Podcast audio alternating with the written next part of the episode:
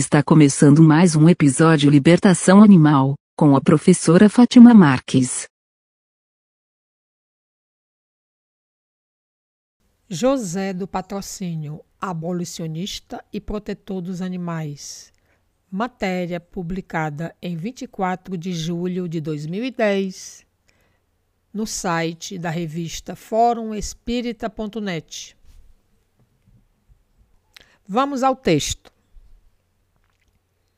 Um dos vultos mais importantes do século XIX no Brasil foi José do Patrocínio, que dedicou sua vida em prol da causa da libertação. Abolicionista não se conformava em ver seus irmãos de pele sendo tratados como objetos de propriedade, vítimas de violência e humilhação.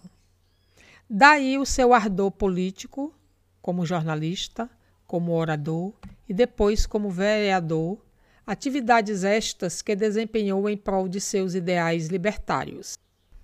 Importa dizer que depois de proclamada a libertação dos escravos, Patrocínio ainda escreveu sobre uma cena deprimente que presenciara no Rio de Janeiro o brutal espancamento de um animal utilizado em serviço de tração demonstrando com isso que a causa abolicionista é uma questão ética e não deve ter fronteiras.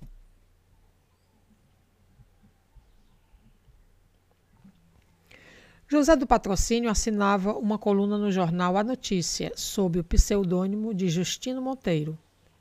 Depois de presenciar uma cena deprimente em que um homem espancava seu animal de carga, Patrocínio decide escrever sobre isso.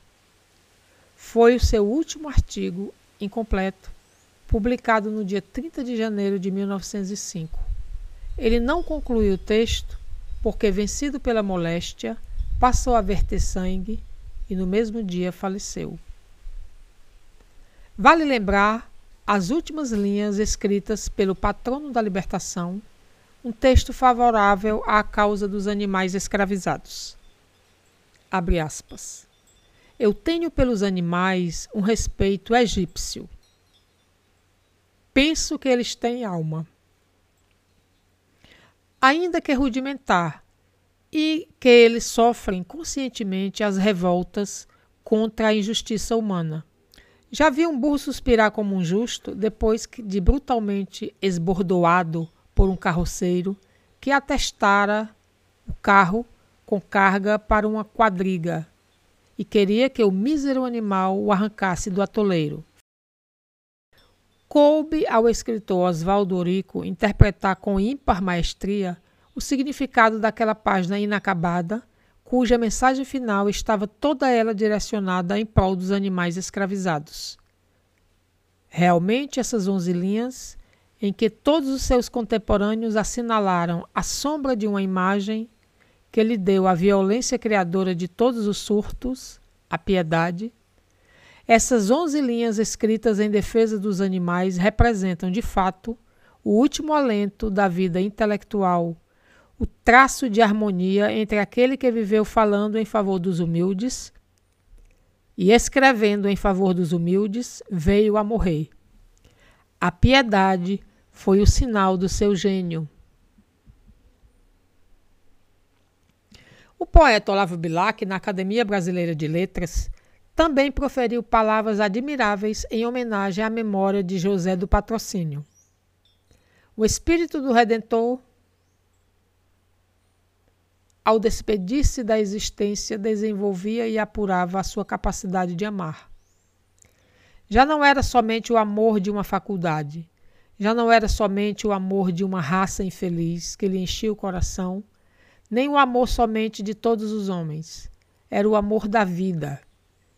Amor de tudo quanto vibra e sente, de tudo quanto rasteja e voa, de tudo quanto nasce e morre.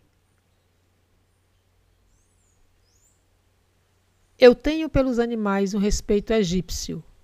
Creio que eles têm uma alma.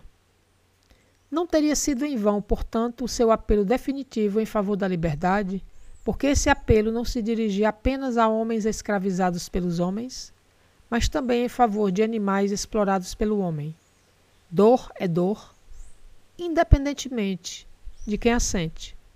José do Patrocínio, como poucos, conseguiu enxergar essa verdade e abraçar uma causa universal. Que a sua lição de vida possa inspirar as novas gerações. Muita paz. Chegamos ao final. Obrigada por nos ouvir. Até o próximo episódio. Animastê.